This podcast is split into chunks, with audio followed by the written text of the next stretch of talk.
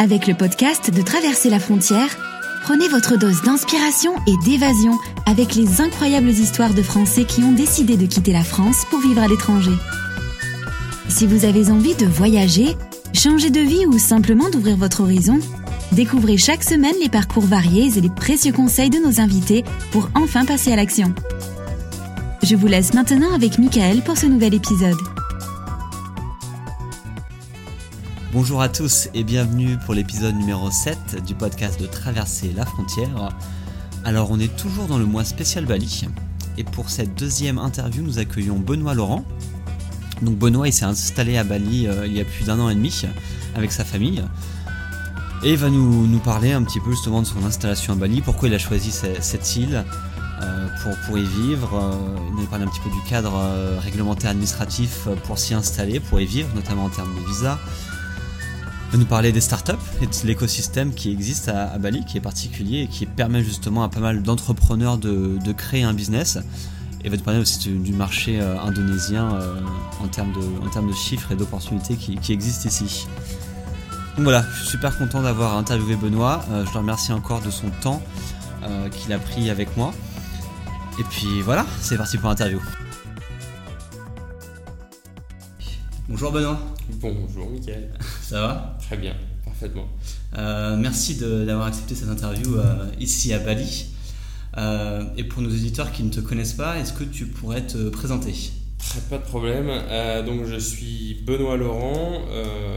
J'habite à Bali depuis un an et demi maintenant.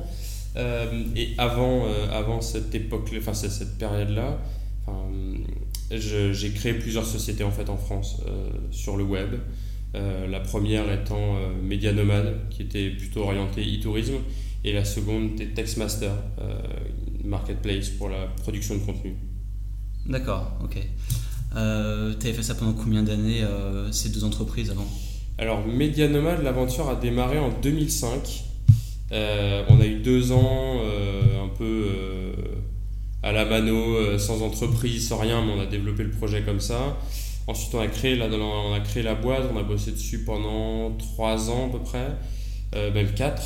Et, euh, et puis, euh, puis Textmaster a démarré en 2011. Donc on est en, ouais, en 2014, 2013. Voilà, je suis resté 2 ans et demi, 3 ans chez Textmaster. D'accord, ok. Et ces deux entreprises existent encore aujourd'hui ou... Oui. D'accord. Donc tu les as créées, mais tu les as quittées. Alors la première, non, elle existe toujours. Elle, elle, elle, a des, des, petits projets, mais enfin on est en train de elle est en train de vivre ses dernières heures, je pense. Euh, et, la deuxième, en fait, je l'ai quittée, oui, tout simplement. Voilà, nos chemins se sont séparés euh, pour diverses raisons. D'accord.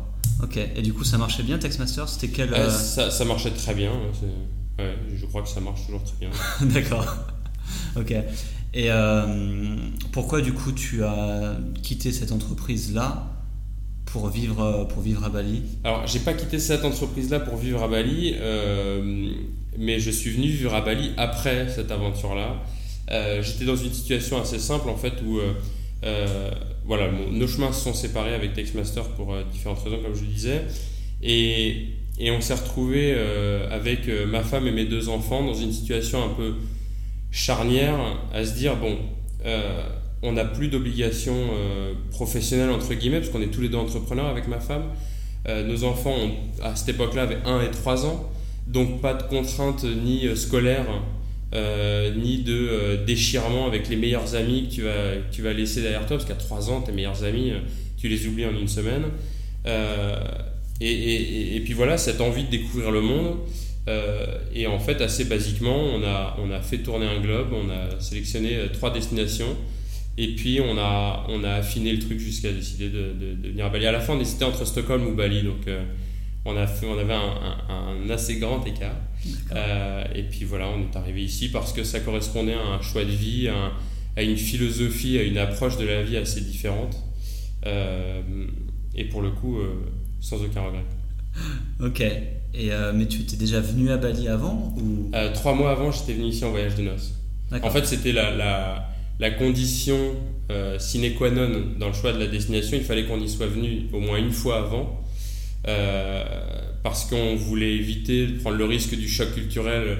des fois, tu peux rêver d'une destination, et puis une fois que tu es sur place, euh, tu as un choc énorme parce que ça n'est pas du tout ce à quoi tu t'attendais.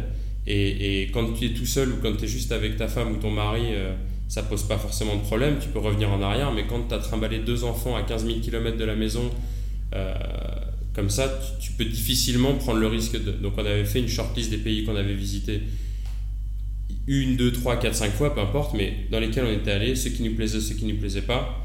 Et à partir de là, voilà, on a fait cette shortlist, et puis il nous restait, comme je disais, la Suède et Bali, et c'est comme ça qu'on est arrivé ici. D'accord. Et du coup, tu parlais des enfants, ils sont scolarisés à Bali, du coup, maintenant? Absolument, il y a une école française euh, qui est absolument fabuleuse, qui se trouve à 50 mètres de chez nous, donc euh, c'est absolument royal. Enfin, honnêtement, c'est un contexte, du point de vue familial, c'est un contexte qui est absolument parfait, parce que déjà, on a l'école française, donc, comme tu le disais, donc, euh, l'école française, l'intérêt, c'est que toutes les écoles françaises suivent le programme français. Donc, que ce soit le lycée français de New York, ou celui de Bali, ou celui de Tokyo, ou de, Buenos Aires, tout le monde suit exactement le même, le même programme. Donc, si demain on déménage en Chine, en Argentine, au Brésil, en Russie, n'importe où, du moment qu'il y a un lycée français, mon fils, s'il passe du CE2 au CM1, il passera du CE2 au CM1, il n'aura aucune perte, aucun problème. Ici, elle a juste ce côté un, peu magique, qui a une vraie ouverture sur les langues. Donc, euh, voilà, euh, ma fille qui a deux ans aujourd'hui, elle parle aussi bien français qu'indonésien qu'anglais. Mon fils qui a 4 ans, euh, il parle probablement mieux anglais que moi et il, parle très bien indonésien. Quoi. Et, tout ça avec quand même 95% des journées qui sont occupées sur le français. Donc quand même des acquis hyper forts et une base sur le français qui, est vraiment sérieuse. Ce n'est pas juste pour dire ok on est français certaines écoles, par exemple, je crois que c'est à Porto Rico, 100% de l'enseignement est en espagnol. Mais c'est le lycée français. Pourquoi, comment, je ne sais pas. Enfin, ils suivent le programme français, mais c'est en espagnol. Donc, les, les, les, Français qui sont là-bas ne travaillent pas le français à proprement parler. Ce qui n'est pas le cas ici. C'est vraiment, vraiment très cool. D'accord. Donc, du coup, tes enfants parlent mieux indonésien que toi, tu ne le parles ou... Euh, c'est à peu près certain. c'est vraiment, c'est à peu près certain. ok. Euh, du coup, tes débuts à Bali, quand tu es arrivé, euh, comment ça s'est déroulé? Parce que tu changeais de pays, d'environnement, aussi de langue, euh, etc. Comment ça s'est un petit peu passé? Alors, c'est difficile de répondre à cette question parce que si je suis trop positif, il y a trop de monde qui va venir et ça va quand même changer pas mal les choses. Mais honnêtement, non, mais sérieusement, en fait, ici, il y a, une chose à comprendre. Comme je pense dans beaucoup de pays, mais c'est ma première vraie expérience d'expatriation, donc j'ai pas vraiment de repères, mais euh, il y a des règles. Si on suit ces règles, tout est absolument euh, fantastique. Euh, il, y a, voilà, il y a des lignes rouges. Ici, il ne faut pas oublier que c'est un pays dans lequel il y a la peine de mort. et, je ne vais pas dire qu'ils ont la peine de mort facile, mais ils ont la prison facile pour pas mal de petites choses. Voilà, il y a des gens qui arrivent ici un peu en mode ah, Bali, terre de hippie, et, et parce qu'il y a 25 ans, c'était ça. Hein. on venait à Bali pour se mettre de la coke dans le nez et, et surfer. quoi. Euh, il y a des gens qui arrivent encore aujourd'hui euh, avec cette idée-là. Euh, et, voilà, ça fait partie des lignes rouges qui, en tout cas selon moi, ne sont pas à franchir parce que c'est il y, a peu de plaisanteries sur le sujet. Quoi. donc une fois qu'on a compris ça, en fait, tout se fait très facilement. Il y a des il y a des petits côtés un peu exotiques au niveau administratif, mais c'est pareil, il faut apprendre à jouer avec. bon, tous les gens qui sont déjà allés en Asie du Sud-Est savent à quel point la corruption est de partout. Donc, Bon bah voilà, au début, euh, tu te fais arrêter par un flic. La première fois que j'ai pris une moto, parce qu'ici, comme partout en Asie, on est tous en moto, la première fois que je me suis fait arrêter, le flic me dit, bah voilà, euh, tu t'es arrêté 50 cm après la ligne blanche au feu rouge. Je m'étais arrêté, hein, mais c'était 50 cm trop tard. Donc c'est 2 millions de roupies l'amende. Donc 2 millions, ça fait 130 euros. Quoi. Euh, et moi, comme un con, j'ai sorti mes billets et j'avais pas 1 million 300 000, enfin j'avais pas 2 millions, mais j'avais 1 million, quelque chose comme ça. Il me dit ok, pas de problème, laisse-moi ça et puis tu peux partir. Et puis, une semaine après, j'ai découvert qu'en fait, il suffit d'y filer 50 000 et puis c'est terminé. Euh, mais voilà, c'est des, des, petits apprentissages culturels. Euh, je dis pas forcément qu'il faut les cautionner, la corruption ça se cautionne pas forcément. Mais c'est un fait, c'est comme ça, on apprend qu'ici tout fonctionne comme ça. C'est même officieusement complètement organisé. Euh, les, les, flics sont sous-payés pour les inciter à arrêter plus de gens les, les, les, les, tâches administratives pour mettre un PV sont d'une complexité complètement folle, ce qui fait qu'ils n'ont aucune envie et aucune, aucun intérêt à, mettre un PV. Donc, finalement, voilà, si on comprend ces choses-là, on rentre dans le jeu, c'est pas toujours amusant, mais, mais finalement, l'installation à Bali s'est fait, euh, fait hyper simplement. Quoi. Il faut apprendre les petites règles de la vie d'ici, puis c'est tout. Ok, donc trouver, une, trouver un endroit pour vivre ici, s'installer, c'est pas, c'est pas très compliqué. Alors évidemment, ça dépend de tout. Il y a des gens qui arrivent ici. euh, en fait, il y, a, il y a plusieurs types de, de- d'expatriés à Bali. Il y a ceux qui viennent ici, comme je disais tout à l'heure, en mode euh, je suis un, une espèce de wannabe hippie euh, et je veux juste me mettre de la coque dans le nez. Donc forcément, ils arrivent ici, il y a un- souvent un petit choc quand même. Euh, il y a ceux qui arrivent ici pour vivre parce que leur, leur cadre professionnel leur permet de s'expatrier, de travailler où ils veulent, enfin, ce qui est mon cas, ce qui est le cas de, des freelances par exemple, qui ont une clientèle déjà établie. Euh, et puis il y a les gens qui sont successful. Donc il y a des mecs qui ont vendu leur boîte X millions de dollars et qui viennent s'installer ici. Alors eux, forcément, ils arrivent là, ils prennent un agent, ils vont lui filer euh, 5000 euros et le mec, il est payé toute la journée à aller chercher, chercher la maison parfaite. Voilà, dans ces cas-là, c'est hyper simple. Nous, on est arrivé ici euh, pour trouver une maison. Au début, on est passé par des agents et puis finalement, on ne trouvait rien du tout. On a pris un taxi, on a déterminé une zone et on a roulé toute la journée dans cette zone-là. On a fait toutes les rues de cette zone-là et à chaque fois qu'on voyait un panneau alloué, on appelait. Et finalement, euh, en une journée, on a trouvé une super maison qui est exactement là où on voulait, qui est, euh, voilà, qui est géniale. Mais parce qu'on s'est débrouillé, mais voilà, ça fait partie de ces petits apprentissages. Au début, tu passes par un agent, tu vas passer une semaine à l'hôtel, et puis finalement, euh, euh, si tu finis par faire le job toi-même parce que tu sais, quand tu découvres comment ça marche, tout devient plus simple. Ouais, d'accord, ok. Euh, niveau administratif, du coup, euh, les gens qui souhaitent rester un petit peu à Bali, comment ils peuvent faire au niveau des visas? Alors, c'est- une petite particularité de, de- de l'Indonésie qui est un pays qui a une philosophie très orientée protectionniste. Donc, euh, les démarches pour avoir un visa sont assez complexes, euh, c'est assez coûteux aussi. Par exemple, le visa de résident permanent, qui s'appelle le KITAS, euh, pour l'obtenir quand on arrive ici sans avoir une entreprise qui nous sponsorise, puisqu'on peut être recruté par un hôtel par exemple en tant que manager, donc là c'est l'entreprise qui gère comme dans n'importe quel pays du monde. Mais si c'est pas le cas, pour obtenir un KITAS, il faut créer une entreprise. Mais pour créer une entreprise, il faut avoir deux Indonésiens en capital. Le but du jeu, c'est d'éviter les sociétés qui sont possédées à 100% par des capitaux étrangers et qui vont tendance à envoyer ces capitaux à l'étranger. Mais donc, il faut avoir deux associés indonésiens en capital et il faut qu'il y en ait un qui soit dirigeant de la société. Euh, donc ça complexifie quand même pas mal les choses parce que moi, en tant qu'entrepreneur, j'arrive ici, je connais personne. Avant de trouver deux personnes de confiance avec lesquelles j'ai envie de m'associer et avec lesquelles j'ai envie de partager au moins 30% du capital de ma société, enfin, il faut quand même un peu de temps. Euh, et puis il y a des contraintes aussi euh, financières. Ça coûte, euh, moi dans mon cas, ça coûte 4800 dollars par an le visa de résident permanent. Donc c'est quand même aussi, c'est quand même aussi assez cher. Mais comme dans tous les pays asiatiques, il y a ce qu'on appelle le visa run.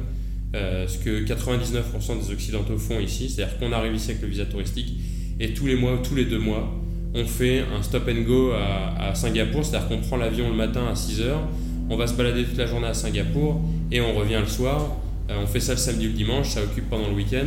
Avec les compagnies low cost, ça coûte 60 euros, enfin 60 dollars l'aller-retour. Euh, et, puis voilà, on repart pour un mois, on repart pour deux mois suivant le type de, vis- de visa qu'on a pris. Donc voilà, il y a, bah, comme je disais, il y a plein d'astuces, il y a plein de petits trucs à, découvrir. Mais donc voilà, si on veut respecter la règle absolument, bah voilà, il y a un cadre qui est assez complexe. Euh, et puis, puis si, on a, si on a envie de jouer un peu plus, euh, je dis pas qu'on va flirter avec la ligne rouge, mais, mais voilà, on, on marche sur la ligne orange. Euh, voilà, il y, a, y a plein d'astuces comme 99% des gens ici le font. D'accord, ok. Ouais, donc on peut juste venir à Bali, s'installer ici facilement et faire ce qu'on veut, quoi. Euh, On peut, après évidemment, c'est assez risqué péril. Quoi. Il y a des, de temps en temps, pour l'exemple, ils chopent quelqu'un. C'est-à-dire que à force de faire des visa run, quand on est ici depuis, moi je connais des gens qui sont là depuis 4-5 ans, qui tous les deux mois sortent. Quoi. Donc euh, c'est des passeports grand format, euh, il y a 5 tampons indonésiens par page. Euh, il y a un moment donné où l'immigration trouve ça un peu curieux quand même. Alors, 99% du temps, ils trouvent ça curieux, mais ils disent rien. Dans le pourcent qui reste, t'en as la moitié qui vont se contenter de te demander un billet pour dire je ferme les yeux et tu me donnes un billet. Et puis t'as l'autre moitié qui va dire bon bah tiens allez, c'est pour toi aujourd'hui, on va faire l'exemple avec ta famille ou toi tout seul, et puis bah voilà, on va te, on va t'expulser et on va faire, on va faire un communiqué de presse et on va envoyer ça à toute la, toute la presse expat pour dire attention, on a chopé quelqu'un qui était en situation irrégulière. D'accord. Mais bon, voilà, encore une fois, si on cherche pas à flirter avec la ligne rouge, si on n'abuse pas de ce genre de choses, euh, voilà, il y a tellement de gens qui le font. Ok, ça marche.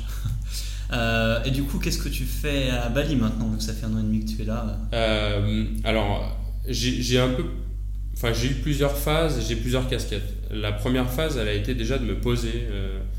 voilà, on a pris quelques semaines, quelques mois pour, pour essayer de, voilà, de retrouver, je vais dire retrouver le goût, parce qu'on n'était pas en dépression, je veux dire, on habite au paradis, euh, après avoir quitté une entreprise qui marchait bien, enfin, je veux dire, voilà, on était, on était, voilà, on a pris le temps de poser nos valises, moi c'était aussi ma première expatriation, donc il fallait que je trouve mes repères un petit peu.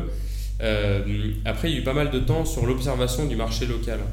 Euh, on a par exemple, enfin, on a essayé de lancer pas mal de, pas mal de petits projets et de gros projets. Hein, euh, avec euh, Media Nomad, qui était la première entreprise qu'on avait créée, qui était toujours en fait existante. On a essayé de relancer un peu des, des projets avec cette entreprise.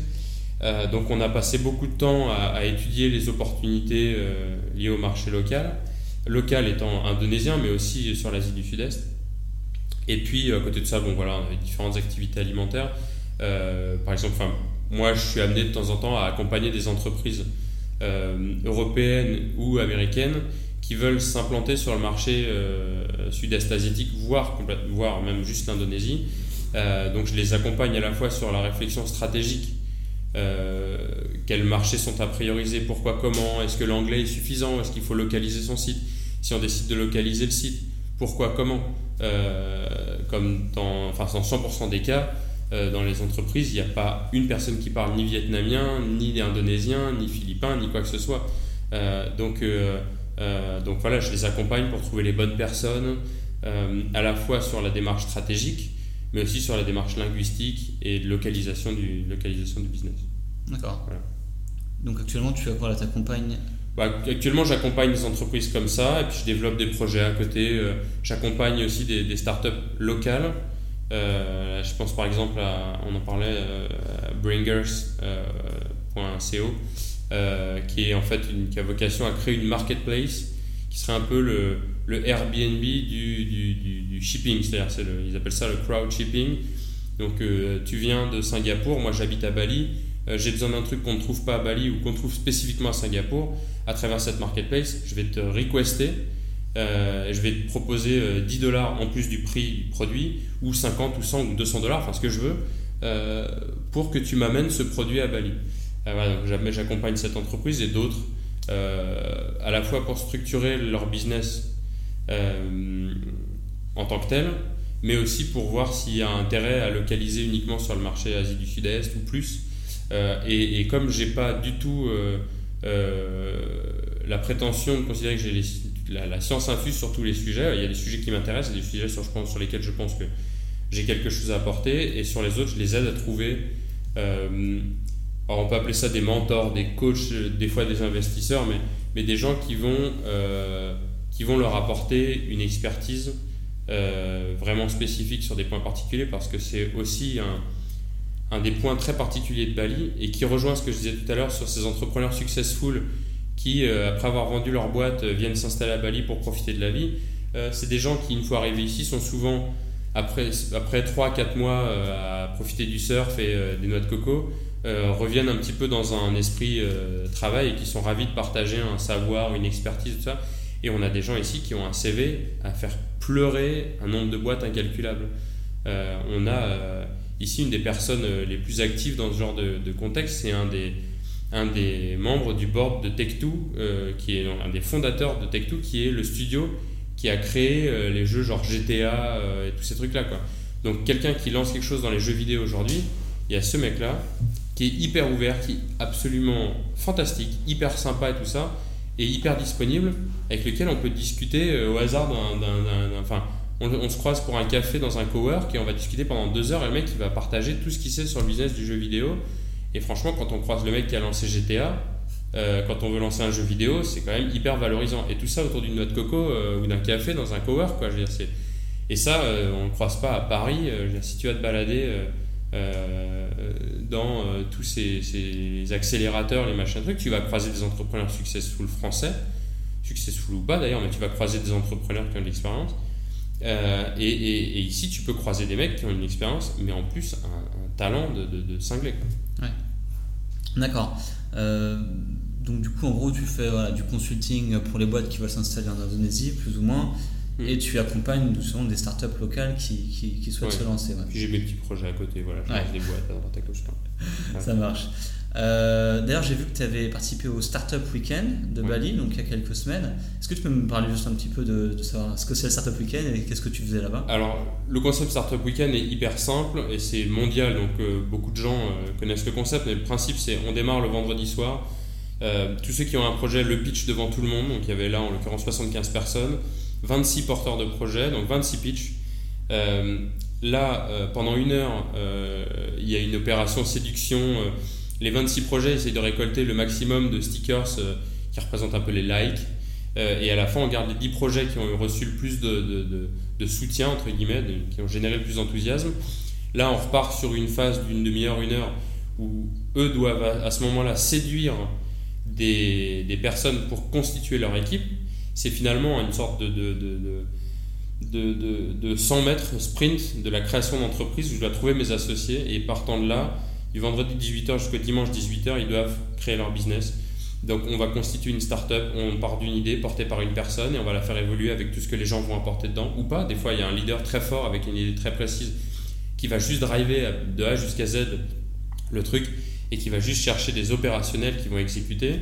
Euh, et donc voilà, le dimanche soir, euh, grand pitch. Euh, là, en l'occurrence, on avait 11 projets finalement, 3 vainqueurs et puis on a eu deux prix un peu prix euh, coup de cœur. Euh, et, donc moi, dans, ce, dans cet événement-là, j'intervenais en tant que facilitateur. Donc en gros, j'étais l'interface entre Startup Weekend, qui est une, fondation, une ONG basée aux États-Unis, qui fixe les guidelines, et puis les organisateurs locaux. Donc là, c'est un cowork qui se trouve à Ubud, qui s'appelle Ubud, H-U-B-U-D. Et, et, donc voilà, je les ai aidés à, à intégrer toutes les guidelines de Startup Weekend dans l'organisation de l'événement. Et concrètement, euh, à l'instant T de l'événement, j'étais là tout autant pour m'assurer que les équipes avançaient, que les équipes étaient constituées, que euh, les pizzas arrivaient jusqu'à leur table, que personne ne manquait d'eau. Euh, il y a des équipes qui ont clashé à un moment donné, donc j'intervenais aussi en tant que médiateur, de temps en temps en tant que coach sur des problématiques que je connaissais. je m'occupais aussi des coachs, j'ai aussi accueilli le jury, j'ai fait toute l'animation, voilà, le, MC, le Jean-Pierre Foucault de l'événement avec mon petit micro euh, euh, pour animer toutes les sessions euh, intermédiaires. Et, voilà. Et, je dois dire que c'était une expérience assez, assez fabuleuse parce qu'en fait, la typologie du public de ce Startup Weekend était très particulière. Si vous faites un Startup Weekend à Paris, 99% des gens seront des Parisiens et pour la plupart des Français, qui sont là juste pour s'amuser un week-end. Le porteur de projet, lui, est venu avec une idée auquel il pensait. Donc lui, il veut peut-être aller plus loin, mais ceux qui le rejoignent, souvent, sont juste là pour s'amuser l'espace d'un week-end. Éventuellement, sur un malentendu, tomber sur un projet vraiment sympa, mais c'est rarement des gens qui sont là vraiment pour s'investir. Et ici, euh, on a des gens qui étaient euh, très établis professionnellement parlant, souvent à la recherche d'un projet à rejoindre, euh, et des projets même présentés qui étaient hyper intéressants. Euh, et le fait est que sur les 10 projets, euh, c'était il y a 3 semaines, il y en a 5 qui sont déjà incorporés. Euh, il y en a 2 qui sont en train de boucler une première levée de fonds, qui ont déjà trouvé des gros clients. et ça a été vraiment un gros coup de boost parce que déjà il y a une vision très internationale. il y a une équipe qui était portée par une, une Bulgare avec deux développeurs lettons, un business dev américain, un développeur indonésien une nana qui venait d'Espagne, je sais plus ce qu'elle faisait dans le projet, mais et donc c'est une espèce de, salade de fruits où tout le monde apporte son talent. Euh, ça a été super bien drivé, le projet était hyper intéressant, euh, et à la sortie de là, ils étaient tous ok, bon bah allons-y quoi, le projet est génial, on s'est éclaté, on s'aime tous. C'est un peu euh, le pays des bisounours, mais le fait est que ça marche. Et, et, voilà, la société est créée, ils sont en train de développer leurs produits. Alors c'est très anecdotique, mais ils ont 4 euh, ou 5 000 likes sur Facebook, donc on est déjà largement au-delà des 75 personnes du Startup Weekend. Euh, et, voilà, ils sont rentrés dans un process de vraiment une création de startup. La boîte est créée et ils avancent. Euh, bah voilà, ça, ça fait partie des projets dans lesquels je, je m'investis, enfin j'investis du temps parce que parce que c'est vachement intéressant. Le gagnant, par exemple, du Startup Weekend, c'est un projet qui s'appelle Cash for Trash.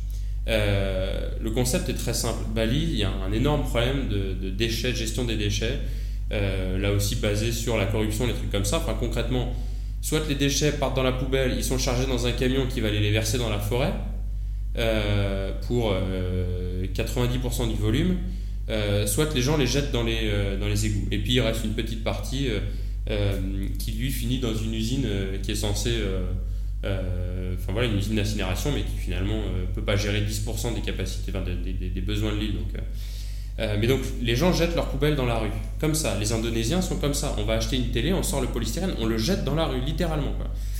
Donc il y a beaucoup d'endroits qui sont vraiment dégueulasses. et eux proposent d'acheter les poubelles. C'est quand même curieux, on va acheter les déchets des gens. Sauf qu'en fait, le mec qui porte ce projet-là bosse dans le recyclage depuis 20 ans et il sait exactement combien est valorisée une canette en aluminium dans le process de recyclage. Donc il sait que le mec qui va acheter la canette une fois qu'elle a été détruite en copeaux, je dis n'importe quoi, il va l'acheter 100 roupies, donc il est intéressant de lui la vendre 25 roupies ou 50 roupies, parce que pour lui, il y a quand même moyen de dégager de la marge. Et le produit lui arrive directement. Donc il connaît ces prix-là. Et lui, il a juste proposé, avec son projet, d'automatiser un petit peu la relation entre les Indonésiens et, et ce client final, entre guillemets, avec une appli mobile. Voilà, tu appuies sur un bouton, euh, tu sais où va se trouver le point de collecte cette semaine, et tu vas dire, voilà, euh, euh, bah moi je, vais venir, et puis il organise sur place la collecte avec des balances. Tout fonctionne très vite, c'est hyper rapide. On vient avec ses canettes, on vient avec son gros sac de déchets, on le pose, il y a son nom sur le sac. Une heure après, on reçoit une mise à jour sur l'application qui dit, ok, tu as gagné tant cette semaine. Quoi. Donc c'est vachement incentivant, enfin il y a beaucoup de, motivation pour les gens qui sont les locaux parce que voilà, ça fait 10 ans qu'ils essaient de faire de la sensibilisation et ça ne marche pas. Or la, motivation par l'argent, bah, c'est bête, mais ça, fonctionne. Il y a 30 ans, euh, je ne sais pas si tu as connu ça, mais moi je, me rappelle au supermarché, je ramenais les bouteilles en verre et je les mettais dans une machine. C'est con, hein, j'ai que 33 ans, mais je me rappelle de ça. On les mettait dans une machine dans le petit supermarché. Euh, euh, de ma ville et ça nous donnait une pièce de 50 centimes ou d'un franc, quelque chose comme ça. C'était déjà comme ça. Et puis finalement, pour X raison, ça a disparu. Mais eux proposent de revenir à ce mécanisme-là et c'est exploitable partout dans le monde. Euh, financièrement, c'est viable de partout. Leur société, elle est rentable du, jour 1 où ça démarre. Quoi. Euh, et ils sont euh, toujours les 6 mêmes motivés dans le projet. et c'est génial. Ils démarrent sur Bali, ils vont étendre ça sur toute l'Asie du Sud-Est dès qu'ils peuvent. Et puis après, pourquoi pas le monde, quoi. Et c'est un business avec des marges qui ferait rêver un bon nombre d'investisseurs, quoi. Et, en plus, c'est bon pour la planète, C'est presque un cliché, mais c'est magique, quoi. Ouais. D'accord, donc à Bali, il y a quand même un, écosystème intéressant pour les gens qui souhaitent créer une start-up et qui ont, des idées à, développer. À partir du moment où on trouve les lieux, tu vois, ici par exemple, on fait cette interview dans, dans, dans un cowork qui s'appelle Salty Vault à Chengdu qui est un peu au nord de Kuta, le, gros spot touristique. Euh, voilà, ici on peut croiser des freelances et des start toute la journée. Euh, et, donc, oui, si on arrive ici et qu'on rentre dans l'écosystème, euh, c'est hyper facile de rencontrer des tas de gens, de, développer un business. On peut incorporer une société à Singapour et puis, et puis la piloter depuis Bali sans aucun problème. Beaucoup de gens font ça et ça marche très très bien. D'accord. Tu me parlais euh, l'autre fois en fait du dynamisme, enfin des opportunités qu'il y avait justement en Indonésie et en Asie du Sud-Est. Est-ce que tu peux revenir un petit peu, voilà, les personnes qui souhaitent créer une boîte plutôt dans cette partie du monde-là, quel est un peu le dynamisme et, euh, du, bah, marché? Alors, je peux, je peux, donner des chiffres par exemple sur l'Indonésie. Euh, L'Indonésie, c'est 240 millions d'habitants et c'est 50% de moins de 30 ans. Taux de pénétration mobile 130%, dont 50% de smartphones. et c'est le pays dans le monde entier où la pénétration, euh, pardon, pas la pénétration, le, coût du, de la data sur mobile est la moins chère. Euh, moi, par exemple, j'ai un forfait 15 euh, gigas que je paye 35 euros. Il n'y a pas de fair use comme en France, quoi que ce soit. Je paye 35 euros par mois. J'ai l'appel quasiment illimité fixe et mobile en Indonésie. Et j'ai 15 gigas de data. 15 gigas de data, faut y aller. Hein. C'est-à-dire que je me sers de mon téléphone pour tout ce qui est tethering sur. je regarde Netflix, euh, avec ça, euh, je vais sur YouTube, je regarde des vidéos HD. Enfin, je, ne manque jamais de data pour 35 euros. Euh, ce qui est complètement. Voilà. Et, donc, ça, ben voilà, ça, c'est les réalités du marché indonésien. Et le fait est qu'aujourd'hui, personne ne vient proposer son application en Indonésie. Pourquoi Comment Je, l'ignore totalement. Je pense que ces gens-là, en fait, ignorent l'existence même de ce marché-là. Mais certains l'ont compris. Facebook, Twitter, Instagram, aujourd'hui, ici, c'est juste énormissime. L'Indonésie, c'est la deuxième ou troisième plus grosse communauté sur Facebook. Pareil sur Twitter, pareil sur Instagram. Il n'y a pas une boulangerie ici ou une petite boutique, même typiquement indonésienne, qui ne cible que les Indonésiens, qui n'a pas son compte Twitter, son compte Instagram et sa page Facebook. Tout le monde a ça. Euh, moi, je trouve ça hallucinant. Personne ne s'intéresse à ces marchés-là. Et pourtant, il y a une demande complètement mais hallucinante. Donc, qui que ce soit qui a un projet euh, sur les mobiles, par exemple, mais ici, il y a un, marché pour du. ou pour démarrer sur l'Asie du Sud-Est, ou même des fois des relais de croissance. Des sociétés qui sont établies. Enfin, par exemple, ici, il n'y a pas de service de, dating à la mythique.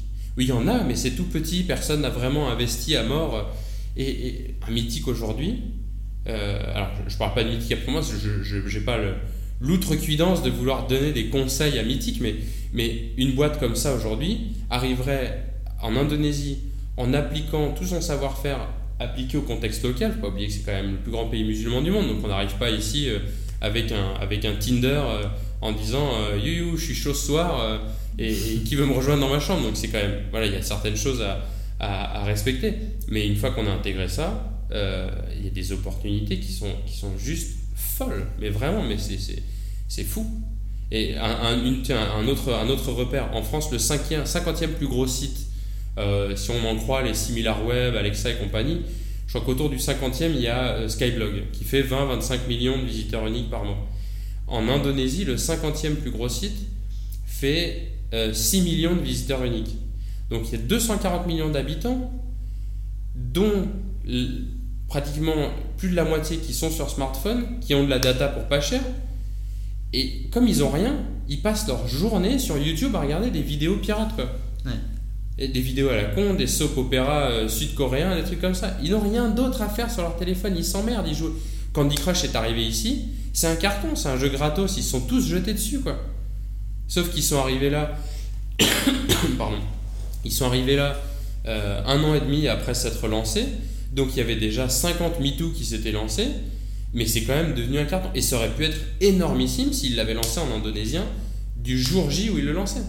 Euh, parce qu'ici, ils ne parlent pas anglais. C'est un fait qu'en dehors de ceux qui travaillent dans l'industrie du tourisme ou avec les expats, ils parlent très très peu ou très, et, très très mal anglais. Donc, euh, donc, donc voilà, c'est c'est plein d'opportunités. Ça marche. Justement, un conseil pour les, un ou plusieurs conseils pour les gens qui, qui aimeraient venir euh, s'installer à Bali ou en Indonésie euh, pour saisir un peu ces opportunités et créer une, une start-up, qu'est-ce que tu leur, leur conseillerais Le premier conseil, c'est de ne pas incorporer en Indonésie parce que c'est beaucoup trop compliqué. Euh, deux, deux, deux, trucs pour, pour, illustrer ça. La première, c'est que pour créer sa société, donc je disais tout à l'heure, il faut les associer, indonésiens, mais en plus, il faut aller présenter son projet à Jakarta. Donc, on est obligé de passer devant une commission à Jakarta, on explique ce qu'on veut faire et il faut que ce soit approuvé. Et une fois que c'est approuvé, c'est eux qui fixent votre capital. Par exemple, aujourd'hui à Bali, si vous voulez créer quelque chose dans l'hôtellerie, c'est 1 million de dollars le capital minimum. Vous voulez ouvrir une chambre d'hôte, c'est 1 million de dollars. C'est comme ça, c'est le minimum. Et s'ils estiment que votre projet est plus gros, a un plus gros potentiel, ça peut être 2, 3, 4, 5, 10, 20, 25 millions. Ils s'en foutent. Parce que la vérité, c'est quand Hilton arrive à Bali et dit Moi, je veux ouvrir un, hôtel avec 2000 euh, chambres, ils s'en foutent de foutre 25 millions de dollars pour avoir le capital de la société. Donc, ils le font. Quoi. Mais quand on est petit, bah, c'est un peu plus emmerdant. Euh, donc, c'est quand même assez compliqué. Donc, ce que font la plupart des gens, la quasi-totalité des gens ici, c'est d'incorporer à Singapour et de venir ouvrir ici la, représentation locale. Donc on a, une, on a une structure ici, mais qui n'a juste que vocation à représenter la société singapourienne. Euh, donc la première chose, c'est ça, c'est d'incorporer à Singapour. Singapour, c'est la cité du business, donc on trouve un avocat en une minute, euh, on, fabrique, on incorpore sa société en 30 minutes, ça coûte 200 euros et c'est réglé. Euh, la deuxième chose, c'est d'arriver ici, et même si là, ce que je dis est assez, en tout cas, de mon point de vue, assez fou en termes d'opportunités, il faut quand même prendre le temps de comprendre la culture locale. Euh, par exemple, ici on est installé à Bali, 90% d'hindous et 10% d'autres religions. Mais le reste de l'Indonésie, c'est 90% de musulmans et 10% d'autres religions. Donc tout ce qui est vrai à Bali n'est pas forcément vrai ailleurs. Il, y a des, y a des coins dans l'Indonésie, je pense notamment à Aceh qui est au nord de Sumatra, là où il y a eu le, tsunami il y, a, il y, a, 4 ou 5 ans, il y a encore la charia là-bas. donc on a les extrêmes entre Bali qui est quand même très euh, orienté liberté, euh, les gens roulent en moto, n'ont pas de casque, euh, c'est hyper facile de trouver un mec ou une nana pour la nuit, il y a de la prostitution partout, la drogue elle est facile à trouver, c'est pas bien mais, mais c'est un fait. Et de l'autre côté, à 3 heures de vol d'ici, il y a la charia et tout ça est dans le même pays. Donc il n'y a pas de vraie vérité locale. Donc quand on veut lancer quelque chose ici, je pense qu'il est important de consacrer un peu de temps pour comprendre les spécificités du marché et comprendre les Indonésiens parce qu'il y a des usages qui qui sont très particuliers, il y a des usages qui sont, qui sont beaucoup plus développés ici qu'ailleurs, et puis inversement, euh, c'est pas le cas. Enfin, inversement, euh, il y a d'autres usages qui n'existent pas. Euh, et puis il y a des contraintes qu'on ignore.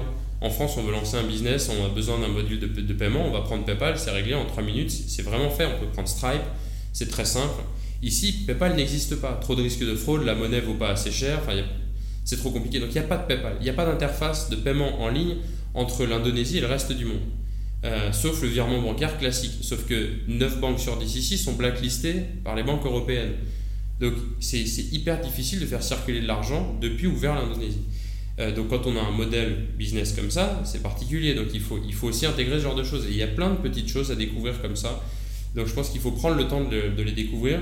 Et puis après, il faut, euh, et après, il faut y aller avec l'envie de faire quelque chose de local. C'est-à-dire quoi on ne prend pas, je comme je disais tout à l'heure, on prend mythique, on le traduit en indonésien, on arrive ici.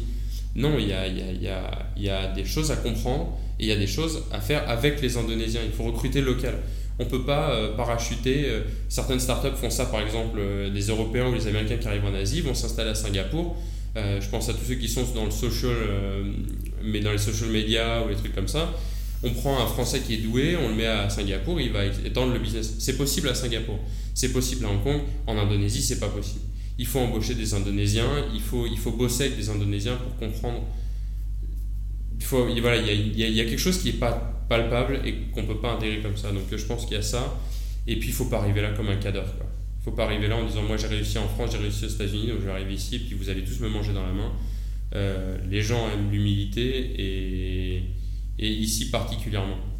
Euh, et puis, après, le dernier conseil qui est un peu antinomique avec tout ce que je viens de dire, c'est qu'il faut aussi comprendre que la corruption elle est partout et qu'il bah, y a des fois, euh, malheureusement, si on veut avancer, c'est vraiment, euh, enfin, je, je, cautionne pas, hein, mais c'est un fait.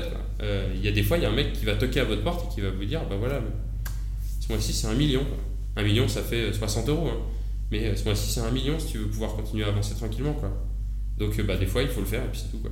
Bon, après, c'est pas non plus, je veux dire, le risque n'est pas non plus euh, on risque pas de se faire couper une main à la machette, hein, je veux dire, c'est, hyper cool. Mais le fait est que voilà, ça, fait partie de ces choses un peu particulières. Euh. Ok, très bien. Bah, merci pour tous ces conseils euh, sur, sur, sur Bali et l'Indonésie. l'interview touche à sa fin, du coup, on a même un petit peu dépassé le, temps.